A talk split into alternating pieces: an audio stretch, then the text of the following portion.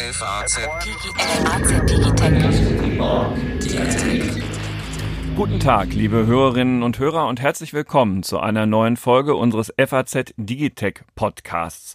Heute geht's mal wieder um künstliche Intelligenz und wir haben einen Gast, der möglicherweise, wenn Sie wissen, wer es ist, ähm, Ihnen erstmal ein Rätsel aufgibt, weil Sie sich die Frage stellen, was könnte denn die DIN e.V., also das sind die Jungs und Mädels, die diese ganzen Industrienormen in Deutschland ähm, zu verantworten haben. Was also könnte der Vorsitzende des Vorstands der DIN e.V. mit künstlicher Intelligenz zu tun haben?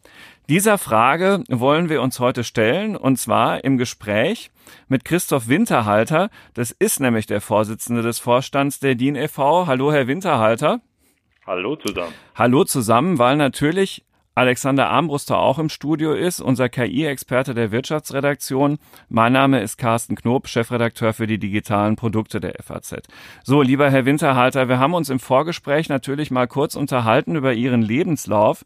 Und ähm, wenn man das so liest, Studium der Informatik, lange Karriere bei ABB, jetzt Vorstandsvorsitzender von DIN, inwiefern zieht sich denn künstliche Intelligenz wie ein roter Faden durch Ihr Berufsleben?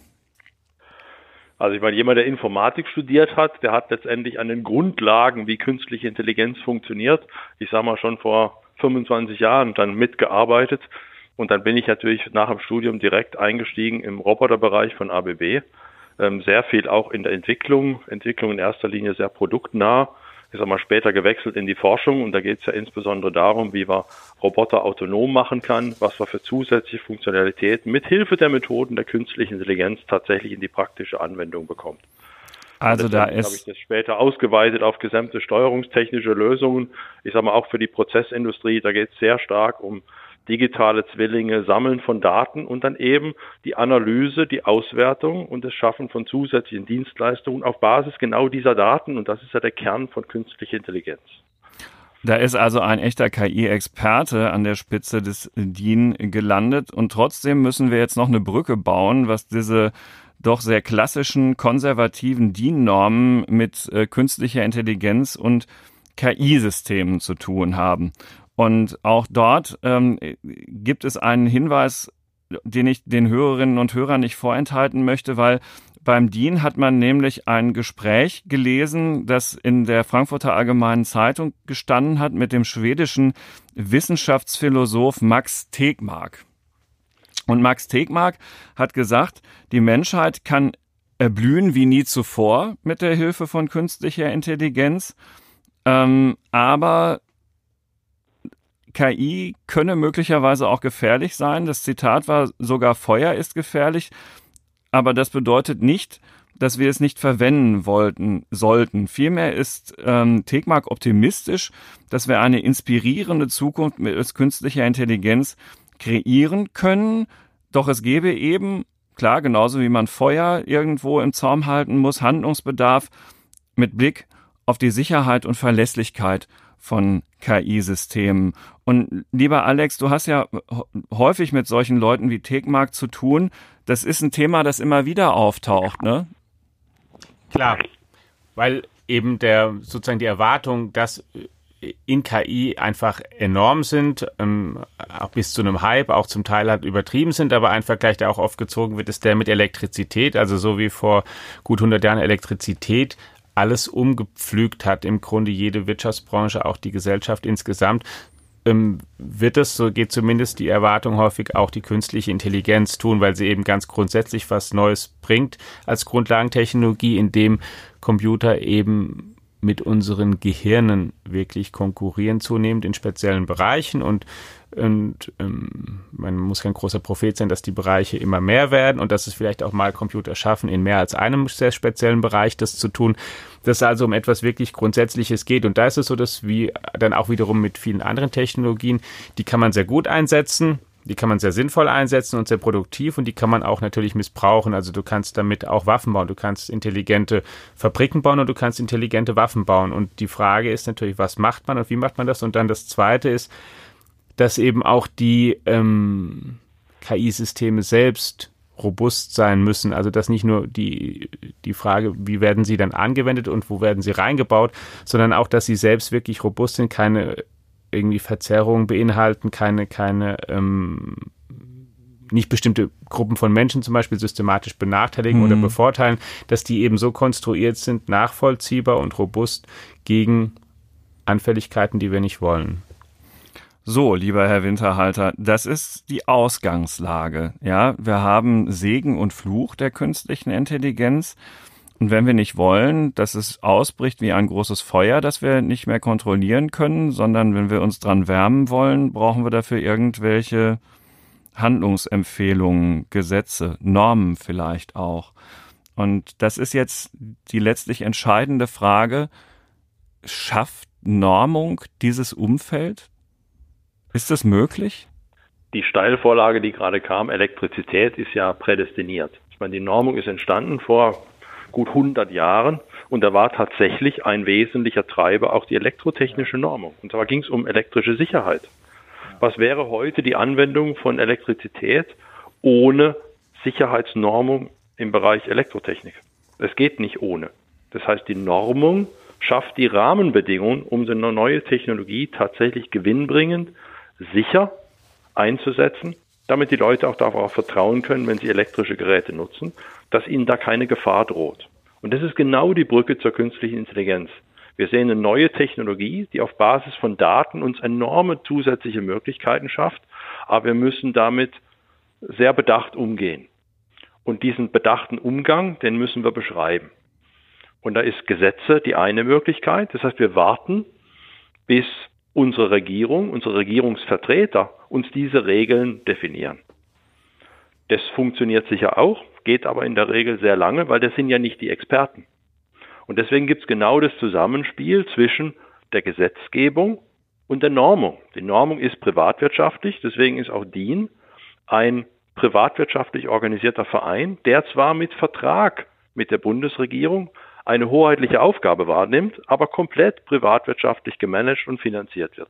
Das heißt, wir haben die Aufgabe, letztendlich die Anwender von so einer neuen Technologie, wie in dem Falle KI, zusammenzubringen und dann aus jeglichem Blickwinkel von der Forschung, was in der Regel die Möglichkeiten beschreibt, bis hin zum Anwender, zum Verbraucher, der sagt, was braucht er für Rahmenbedingungen, dass er seine Daten hergibt, dass er letztendlich auch versteht, was KI tut, versteht, wo die Gefahren sind und gewisse Anforderungen stellen darf, wie muss äh, diese Gefahr letztendlich kenntlich gemacht werden, dass er sagt, da kann ich mich darauf verlassen. Wenn ich so eine Technologie einsetze, dann bringt die auch genau den Nutzen, den ich mir erhoffe, sprich die Verlässlichkeit, die Robustheit, die Zuverlässigkeit, aber im Falle von KI auch die Erklärbarkeit, dass die gewährleistet ist. Und wenn man heute die Wissenschaft fragt, wie stellen wir das denn sicher? Dann kommt da nicht eine klare Antwort wie aus der Pistole geschossen. Deswegen braucht es diesen gesellschaftlichen Dialog und diesen Dialog organisiert die Normung. Das heißt, da ist ja keine Organisation da, die heißt DIN e.V., hm. die machen jetzt alle Normen. Wir sind eine Organisation, die einen runden Tisch bieten. Das heißt, wir holen alle Experten, die von einer Technologie und deren Anwendung betroffen sind, an einen Tisch, wir moderieren einen Prozess, der am Schluss zu einem Konsens führt und diesen Konsens, den schreiben wir nieder. Mhm. Und das ist dann die Norm. Das ist dann die Norm. Und, und dann geht es darum, wie wir diese Norm am Schluss der Gesellschaft wieder zur Verfügung stellen, dass sie auch Anwendung findet. Ja. Und hin zur Grundlage für Zertifizierung. Mhm. Dass die Grundlagen, wie man mit einer Technologie umgeht, in Normen auch tatsächlich die Basis sind, um Produkte für den Markt freizugeben.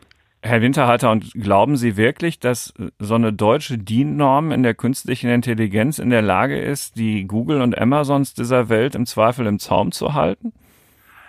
Nicht die deutsche DIN-Norm, aber die Rolle der Normung ist eine hochgradig internationale. Also wir als DIN sind Teil der ISO international und mhm. unsere Kollegen von der DKE, also der elektrotechnischen Normung, die sind Teil der IEC, also der weltweiten elektrotechnischen Normung. Und unser Einfluss in der internationalen Normung ist viel größer, als weithin bekannt ist. Das heißt, wir haben etwa zwischen 15 und 20 Prozent aller weltweiten Normungsprojekte unter unserer Verantwortung. Sprich, wir machen die Projektleitung, wir schreiben die Ergebnisse auf. Das läuft nicht irgendwo, das läuft bei uns in Berlin oder bei den Kollegen in Frankfurt. Das heißt, die weltweiten Regeln, wie Normung funktioniert, die moderieren wir und schreiben wir auf. Zum ganz großen Teil. Und gerade für diese Themen liegen die Sekretariate dieser Arbeit in Deutschland. Und damit haben wir einen sehr großen Hebel.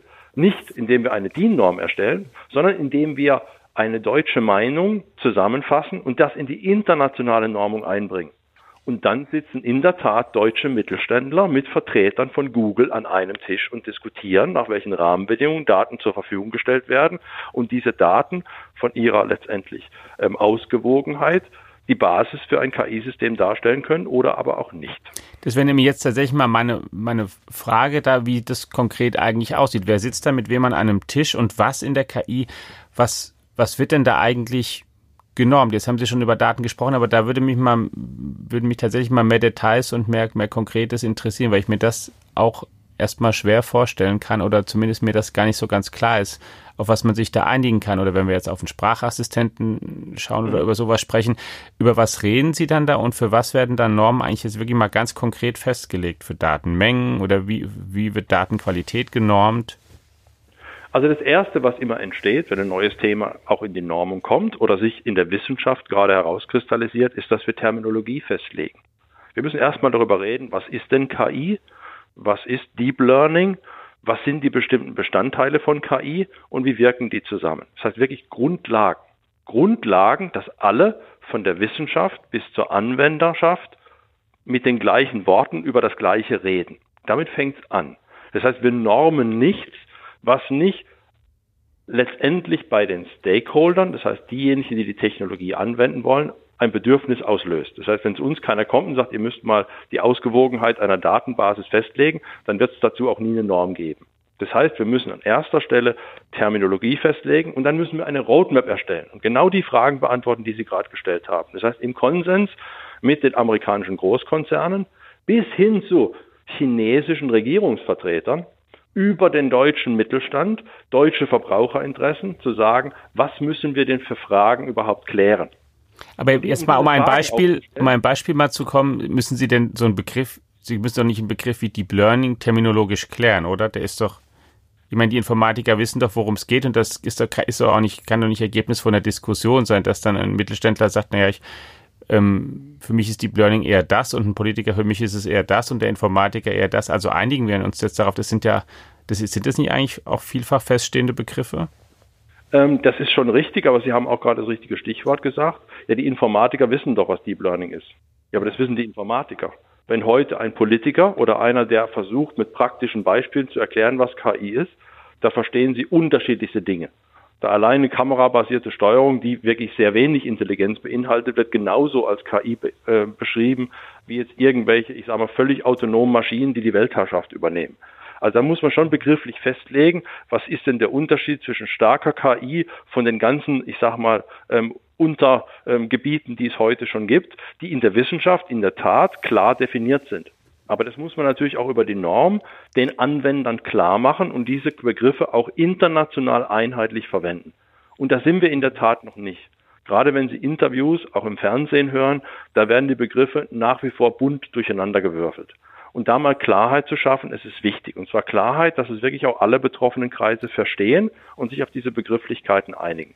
Das läuft gerade, das ist schon passiert. Aber der wichtigere Schritt ist der nächste, zu sagen, wo ist denn Normungsbedarf und wo kann Normung helfen, um Rahmenbedingungen zu schaffen, damit KI sicher eingesetzt werden kann und am Schluss auch die Erwartung desjenigen, der die KI anwendet, auch getroffen werden. Aber Herr Winterhalter, das klingt mit Verlaub nach einem sehr, sehr anstrengenden, mühsamen und vor allen Dingen langwierigen Prozess.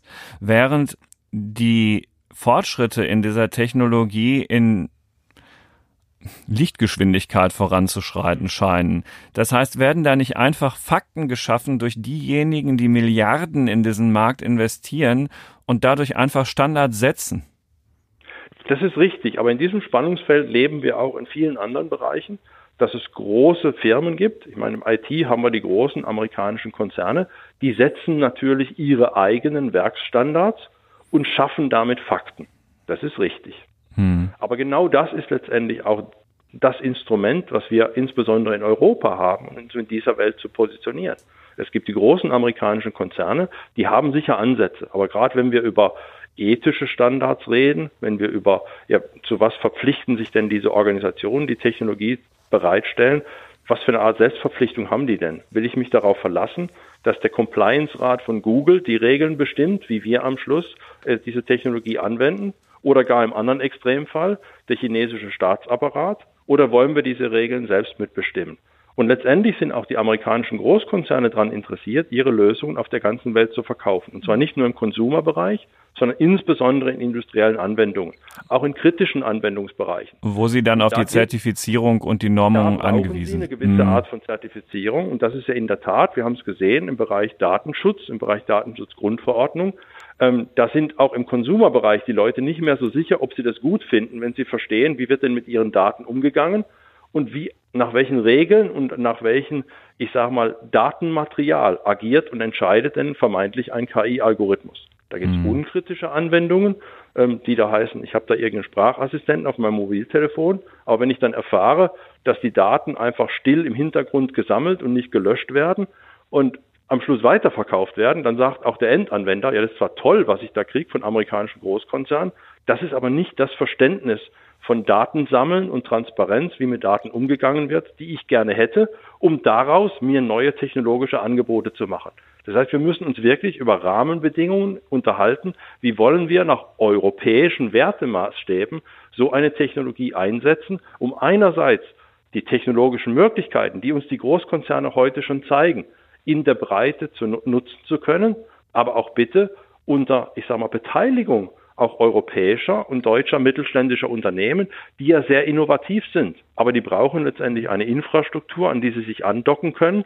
Und dieses Andocken an Infrastruktur sollte eben nicht durch einzelne Konzerne vorgegeben sein, sondern nach international abgestimmten Standards funktionieren. So funktioniert letztendlich auch, ich sage mal, nicht nur die analoge Wirtschaft, sondern ganz viele Bereiche, ich sage mal, wo sie heute, ich sage mal, Lieferketten haben, die tatsächlich auf Standards ähm, aufgebaut sind und eben nicht auf, ich sage mal, proprietären Regeln, die einzelne Firmen vergeben. Und um dieses Level Playing Field, ich sage mal, herzustellen, brauchen wir internationalen Konsens. Und da gibt es einen ganz, ganz eingespielten Prozess und das ist die klassische Normung. Und ja, es ist anstrengend. Ja, es geht nicht von heute auf morgen.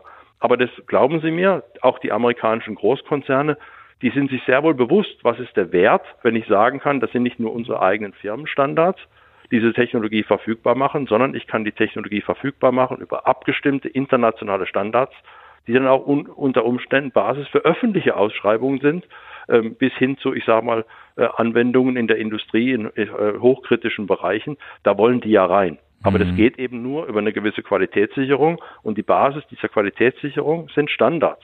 Und diese Standards müssen erst erarbeitet werden. Aber wie gesagt, bevor wir die Standards erarbeiten im Detail, müssen wir erstmal sagen, wo ist denn der Bedarf für Standards? Und der zweite Schritt ist, wen brauchen wir am Tisch, damit dieser Standard auch das erfüllt, was man an Erwartungen in ihn setzt und auf der anderen Seite, dass er am Schluss auch angewandt und akzeptiert wird. Was sind denn Ihre Antworten auf die beiden Punkte oder auf die beiden selbstgestellten Fragen? Was sind denn, können Sie mal ein paar Beispiele sagen für Standards, die wir brauchen, die Sie und jetzt gerade diskutieren? Und wer am Tisch sitzen sollte? Also ein Beispiel, was mir spontan einfällt, ist, wir brauchen einen Standard, wie messen wir die Ausgewogenheit von Daten.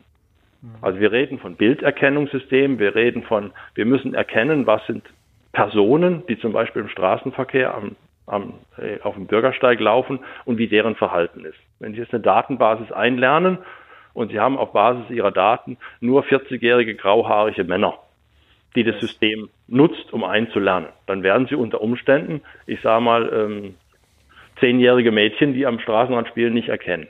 Und das müssen sie in irgendeiner Weise messen können. Das heißt, was der Trainings, ähm, das Trainingsinstrument ist, um ihren KI-Algorithmus anzulernen, wie ausgewogen müssen die Daten sein, dass er wirklich sagen kann, wir haben hier ein Qualitätsniveau erreicht, das kann man in der praktischen Anwendung nutzen.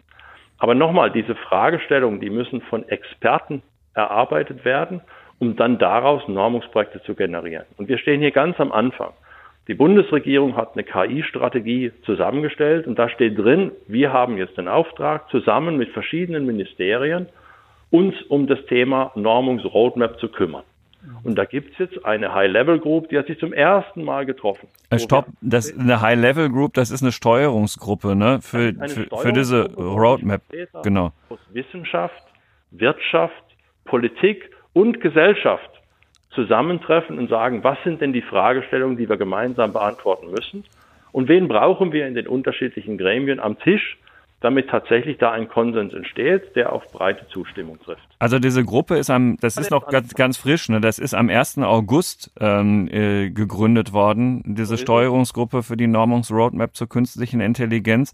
Und um jetzt dann auch mal einen Namen noch ähm, zu nennen, einen weiteren, ähm, Professor Wahlster, äh, Mitglied äh, des Lenkungskreises der Plattform Lernende Systeme, hat die Leitung dieser Steuerungsgruppe über, übernommen. Und, und Wahlster ist ja wahrscheinlich der deutsche, der bekannteste deutsche KI-Experte vielleicht sogar. Ja, es ist ja nicht nur Herr Walster, der letztendlich diese Gruppe leitet, sondern auch seine Nachfolgerin am DFKI, Frau Professor Köhler, ist mit in dieser Gruppe enthalten, sodass wir wirklich die Koryphäen aus der Wissenschaft, aber auch Vertreter von wirklich amerikanischen Großkonzernen äh, wie Microsoft und IBM bis hin zu tatsächlich Stiftung Neue Verantwortung, Gesellschaftsvertreter am Tisch haben, die sagen, das sind die Fragestellungen, die müssen wir gemeinsam angehen, um Rahmenbedingungen zu schaffen, dass wir die Möglichkeiten der KI für die deutsche Industrie, für den deutschen Verbraucher nutzbar machen, so dass jeder ohne schlechtes Gewissen, ohne Angst diese Technologie nutzen kann und er kann sich sicher sein, da wird kein Schindluder getrieben, da passiert nichts Schlimmes, sondern die Hoffnungen, die wir setzen in so eine Technologie, werden letztendlich auch dann verwirklicht. Und es wird zur Folge haben, dass wir uns auch überlegen müssen, auf welchem Niveau wollen wir dann diese Normeinhaltung überwachen? Ist es eine Selbstzertifizierung? Ist es wie ein CE-Kennzeichen, was jeder ich sag mal, als Selbstdeklaration betreiben kann? Oder sind es in kritischen Anwendungsbereichen tatsächlich Zertifizierungsprozesse, die wir durchlaufen müssen, äh, um sie dann auch letztendlich mit dem Label und mit dem Zertifikat zu versehen? Und vielleicht sogar mit dem scharfen Schwert, dass die Bundesregierung sagt, in diese Bereiche darf ich gar kein Produkt in Verkehr bringen, wenn es nicht mindestens dieses Label hat. Aber das gilt es gemeinsam auch mit der Wirtschaft auszuarbeiten, um zu sagen, mit welchem, ich sage mal, scharfen Schwert ähm, setzen wir Anforderungen, auf welchem Bereich, auf welche Anwendungsszenarien. Und wir machen da auch jetzt nicht den zweiten oder dritten Schritt vor dem ersten, denn bei aller ähm, ähm, allem Respekt vor dem und auch allem, was ja sichtbar ist, was es an Fortschritt in der KI gab, ist natürlich auch die KI selbst jetzt trotz allem noch weit, wie ich ja schon am Anfang auch sagte, davon von irgendwie von menschlicher Intelligenz, von allgemeinerer Intelligenz und dass man sogar noch gar nicht genau weiß, was geht da eigentlich technisch in fünf Jahren, was geht in zwei Jahren, was geht in zehn Jahren, muss man nicht eigentlich eher noch mal ein bisschen mehr warten und ausprobieren, was so alles passiert, bevor man jetzt schon Regeln für was macht, was man gar nicht weiß, was da eigentlich kommt oder Normen? Also, was Sie gesagt haben, ist absolut richtig. Wir müssen reagieren, was kommt, in der Tat. Also das braucht kein statisches Vorgehen. Also wir können jetzt nicht den Anspruch haben, wir setzen uns jetzt äh, in mehreren Runden zusammen und in anderthalb Jahren nämlich zum Digitalgipfel 2020, haben wir eine erste Version einer Normungsroadmap und das beschreibt dann, ich sage mal, den Plan für die nächsten zehn Jahre. So wird es nicht funktionieren.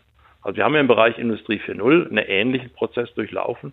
Da gibt es eine erste Version einer Normungsroadmap, die aber den aktuellen Erkenntnisstand basierend auf dem, was beim DFKI und anderen Forschungseinrichtungen gerade der Stand der Erkenntnis ist und die Bedarfe für Rahmenbedingungen, um diese neuen Technologien umzusetzen.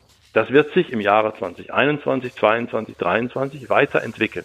Und genau das ist, was auch die Normung dazu lernen muss.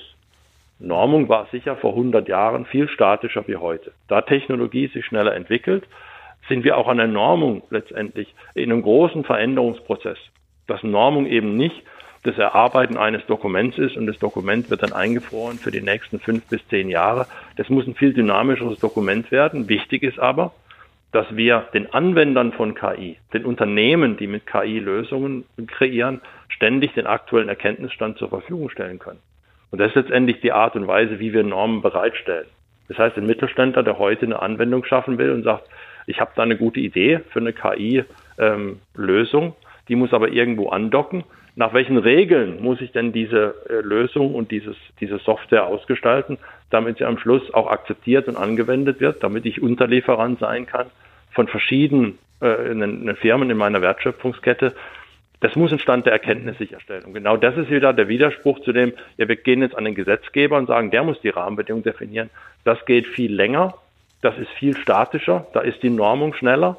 Aber ich bin absolut bei Ihnen. Das wird sich sehr, sehr stark beschleunigen in den nächsten Jahren, bis hin zu, dass eben Normen nicht mehr als Textdokumente äh, zur Verfügung gestellt werden, sondern die KI-Algorithmus müssen die Normen selber lesen, verstehen und verarbeiten können. Das heißt, auch das hilft uns massiv, um zu sagen, wie muss denn eine Normungsorganisation in zehn Jahren aussehen, damit sie mit diesen Geschwindigkeiten, mit den technologischen Anforderungen auch Schritt halten kann. Das heißt, das Sie arbeiten an, an Normungssoftware eigentlich? Also wir sind heute schon ein Softwareanbieter. Hm. Also die Normen werden zur Verfügung gestellt über einen Verlag, aber dieser Verlag, der publiziert kaum noch Textdokumente und noch weniger Papier. Und immer mehr Software. letztendlich ein Software-Dienstleister, die das deutsche technische Regelwerk, was besteht aus internationalen, nationalen Normen, aber natürlich auch allen anderen Richtlinien, die rund um, ich sage mal, technische Zertifizierung notwendig sind, konsistent hält und letztendlich den Kunden als Softwarelösung zur Verfügung stellt. Stichwort Normenmanagement. Und es muss natürlich noch viel, ich sage mal, digitaler und eben auch maschinenlesbar werden, dass am Schluss ein KI-Algorithmus gar keine Norm mehr kennen muss, sondern der nutzt eigentlich bei der Entscheidungsfindung direkt eine Software, die ihm sagt, nach welchen Randbedingungen muss er denn funktionieren. Das wäre so ein Traum-Szenario und da muss ich natürlich einiges tun. Bei den Runden. selber, aber auch ja. bei uns als Regelsetzer. Bei den runden Tischen oder Gesprächen, die Sie machen, der, wenn, das haben Sie ja schon von gesagt, der Mittelständler werden da eingebracht, dann bringen sich die großen amerikanischen Tech-Unternehmen ein. Wenn die da sind, haben die sozusagen, bringen die sehr ähnliche Themen mit oder haben Mittelständler da momentan ganz andere Fragen, die sie aufwerfen als die Tech-Konzerne und welche? Also wie gesagt, wir sind momentan beim ersten Schritt, beim Konzipieren einer Roadmap. Wenn es um Themen wie Terminologie gibt, dann bringen die sich alle sehr aktiv ein. Ich meine, wir haben da von wirklich kleinen Start-up-Unternehmen, die Ideen haben, bis hin zu, wie kann man denn Robustheit von KI-Systemen messbar machen. Mhm. Die haben natürlich sehr konkrete Vorstellungen rund um ihre Idee, äh, auf deren Basis sie ihr Startup gegründet haben. Wir sind natürlich hin zu Großkonzernen, die sagen, ich will meine Technologie marktfähig machen. Die habe ich schon in der Schublade. Sag doch einfach, das ist der Standard und gut ist. Und da gibt es natürlich eben dann dieses, das Ausbalancieren mit Verbraucherinteressen, die sagen, aber das ist nicht transparent und das ist nicht ausgewogen und äh, wo ist denn hier die Qualitätssicherung? Äh, das kann ich nicht zulassen. Das gilt vielleicht für den Privatanwender, aber wenn ich diesen Algorithmus mit dieser Zuverlässigkeit auf meine, ich sage mal, kritische Prozessanlage loslasse, dann ist es nicht akzeptabel. Lieber Herr Winterhalter, wir kommen auch schon wieder zum Ende unseres Podcasts und ich habe vielleicht die, die komplizierteste Frage mir fürs Ende aufbewahrt und die richtet sich sowohl an dich, Alex, als auch an Sie, lieber Herr Winterhalter. Wenn man nämlich ähm, Ihnen und dir genau zugehört hat, dann gibt es immer wieder Schnittmengen, wo man sich denkt, oha, greift jetzt Normung in Aufgaben von Ethik und Moral ein, entscheidet möglicherweise irgendwann so eine, so eine Normsoftware dann, dann selber ähm, nach bestimmten ethischen Regeln. Und jetzt kommt, kommt die Frage, soll das denn wirklich sein und kann Normung Aufgaben von Ethik und Moral übernehmen? Vielleicht zunächst Sie, lieber Herr Winterhalter. Also Normung kann sicher nicht die Aufgaben von Ethik und Moral übernehmen, aber ich kann ethische Fragestellungen zum Teil tatsächlich in technische Regeln übersetzen. Und da gilt es eben genau in solchen Normungsgremien äh, zu diskutieren, wie kann man das tun, wie kann man das festlegen, gerade Ausgewogenheit von Daten, weil ich kann sehr wohl, ich sage mal, mit unausgewogenen Daten sehr diskriminierende Entscheidungen treffen. Also mhm. wir reden über KI-Systeme, die genutzt werden zur Personalauswahl von Bewerbern. Wenn Sie die Systeme anlernen, erfolgreiche Einstellungen waren in den letzten 50 Jahren alles nur Männer, dann wird Ihnen so ein System auch für Zukunft immer nur männliche Bewerber vorschlagen. Das ist Diskriminierung. Und das kann man letztendlich auch mit Regeln, wie solche KI-Systeme funktionieren und wie sie angelernt werden, um nur ein Beispiel zu geben, in den Griff bekommen. Aber auch da gibt es entsprechende, ich sage mal, vornormative Aktivitäten, jetzt in dem Fall auch unter Federführung unseres Wirtschaftsministeriums, wo wir gemeinsam mit dem BMWI und unseren Freunden von der DKE an genau dieser Fragestellung arbeiten. Was kann man in technische Regeln fassen? Wen brauchen wir am Tisch? Um dann zu sagen, wie kann man diese ethischen Maßstäbe und die daraus resultierenden technischen Regeln auch tatsächlich international abstimmen. Hm. Weil es ist in der Tat eine andere Herangehensweise eines amerikanischen Großkonzerns und seines firmeninternen Ethikrats oder der chinesischen Regierung, die mit ganz anderen ethischen Maßstäben letztendlich Regeln definiert, wie sie Daten im Verkehr heute breit gefächert aufnehmen und sie dann tatsächlich zum Trainieren äh, von KI-Systemen heute schon nutzen. Okay. Das heißt, Alex, der größte Nutzen dieser Normen in dem Themengebiet könnte die Transparenz sein, die sie herstellen.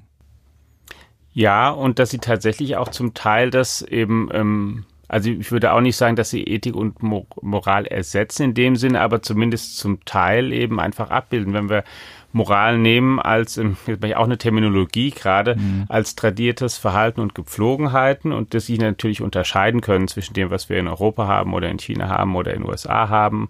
Ähm, dann gibt es Unterschiede, aber es gibt auch, und gerade dadurch, dass die Welt ja doch zusammengewachsen ist, wirtschaftlich und technologisch, dann immer mehr Gemeinsamkeiten. Und wenn man die rausnimmt aus den verschiedenen parallel existierenden Moralvorstellungen, dann gibt es, glaube ich, eine immer, also eine relativ große Schnittmenge, aus denen, aus der man wiederum gut auch so technische Regeln ableiten kann, mit denen alle einverstanden sind, die konsensfähig sind und die deswegen genauso in China funktionieren wie in Europa, wie in den USA. Denn die Frage jetzt, um mal ganz auf dieses, auf dieses sehr, finde ich ja sehr gute Beispiel, Herr Winterhalter, zu gehen, die Diskriminierung, in dem eine, eine ähm, Person Datenbank oder ein Trainingsdatenset nur aus ganz bestimmten Personen, die ein bestimmtes Alter haben, ein bestimmtes Geschlecht, dass das ähm, diskriminiert, das sozusagen, das ist ja im Prinzip einfach auch, auch statistisches Handwerkszeug letztendlich, dass so eine Datenbasis ähm, repräsentativ sein muss. Und wenn sie das nicht ist, dann ist auch, das ist sehr konsensfähig, dass sie das eben zu sein hat und dass sie eben so, so, ähm, so gut austariert sein muss. Und das wird nicht an einer unterschiedlichen Moralvorstellung am Ende scheitern, sondern das ist, glaube ich, wissenschaftlich absoluter Konsens. Möchten Sie dazu noch was anfügen, kurz, Herr Winterhalter? Ich hatte das Gefühl. Also ich, ich kann es nur zusammenfassen. Ja. Ich meine, es ist dringend notwendig, dass wir diese Rahmenbedingungen definieren, dass letztendlich auch, ich sage mal, der Bürger, der Anwender von KI Vertrauen fasst in diese Technologie. Und heute ist es eben weit verbreitet, dass wir sagen, okay, das machen ja alles die amerikanischen Großkonzerne, da können wir ja nichts tun. Das stimmt nicht. Wir können was tun. Wir sind hoch anerkannt im Bereich der Normung, insbesondere international, haben extrem gute Reputation und sehr viel Einfluss, auch in Asien hoch anerkannt. Aber wir müssen uns natürlich in diesem Spannungsfeld, das ist Staatsziel in China, wird sehr stark von der Regierung unterstützt, mit ganz anderen Wertemaßstäben vorangetrieben als zum Beispiel die Großkonzerne in den USA. Und ein wirklich strategischer Teil um uns in Europa mit unseren Wertemaßstäben, auch in der KI, wo wir exzellente Forschungseinrichtungen haben, in der Anwendung einen Vorteil verschaffen können, indem wir die Anwendung nach genau diesen Regeln, nach diesen Wertemaßstäben machen. Aber um diese, ich sag mal, ähm, Anwendungen nach Wertemaßstäben und Regeln umsetzen können, müssen wir die Regeln erstmal selbst erarbeiten. Und wenn wir es nicht tun, werden entweder die amerikanischen Konzerne auch in diesem Bereich Fakten schaffen, was ja letztendlich nichts anderes ist als ein Vorschlag, wie man es machen könnte, oder aber wir werden von aus Osten ich sage mal, von chinesischen Erfahrungen, die die jetzt machen in ihren groß angelegten Projekten, um, ich sag mal, über den Bürger Daten zu erfassen und daraus KI-Systeme anzutrainieren, dann wird das der Maßstab sein, wie auch KI-Systeme in Europa funktionieren. Und da wir das, glaube ich, nicht wollen, sollten wir unser Schicksal in die eigene Hand nehmen, alle letztendlich an einen Tisch bringen und das machen wir gerade im Bereich Normung um zu sagen, wir definieren denn jetzt die Wertemaßstäbe und die Regeln, nach denen KI funktioniert. Und dann können wir helfen, diese guten Ideen und Technologien, die in deutschen, in europäischen Forschungslaboren funktionieren, in Europa nach diesen Wertemaßstäben zur Anwendung zu bringen. Und dann werden auch die Chinesen und die Amerikaner diese Technologie nutzen, weil auch die sind interessiert, weltweit ihre Produkte zu verkaufen. Und wenn es die Regeln mal gibt, und die sind nach international abgestimmten Regeln ähm, erstellt, dann ist es ein Wettbewerbsvorteil und ein ganz wichtiger, auch wirtschaftspolitischer Faktor, den wir hier als Unterstützungsleistung zur Verfügung stellen können. Die Menschheit kann erblühen wie nie zuvor, hat Max, Tegmark gesagt, der schwedische Wissenschaftsphilosoph. Und ähm, das funktioniert nur dann, wenn wir aufeinander aufpassen. Dabei können Normen helfen. Das haben wir in diesem Podcast gelernt. Im Gespräch mit Christoph Winterhalter, dem Vorsitzenden des Vorstands des Deutschen Instituts für Normung e.V., kurz DIN. Vielen Dank, Herr Winterhalter, für Ihre Zeit. Vielen Dank, lieber Alex, für deine Mitwirkung. Wie immer Ihnen allen auch herzlichen Dank fürs Zuhören. Wenn Sie sich laufend über die Themen der Digitalisierung und des technischen Fortschritts informieren möchten, sei Ihnen unsere Digitech-App anempfohlen, kostenlos zum Testen unter www.fazdigitech.de. Vielen Dank ans, ans ganze Team, auch in, in der Technik. Das muss auch mal sein. Und ähm, bis zur nächsten Woche. Ciao. Tschüss.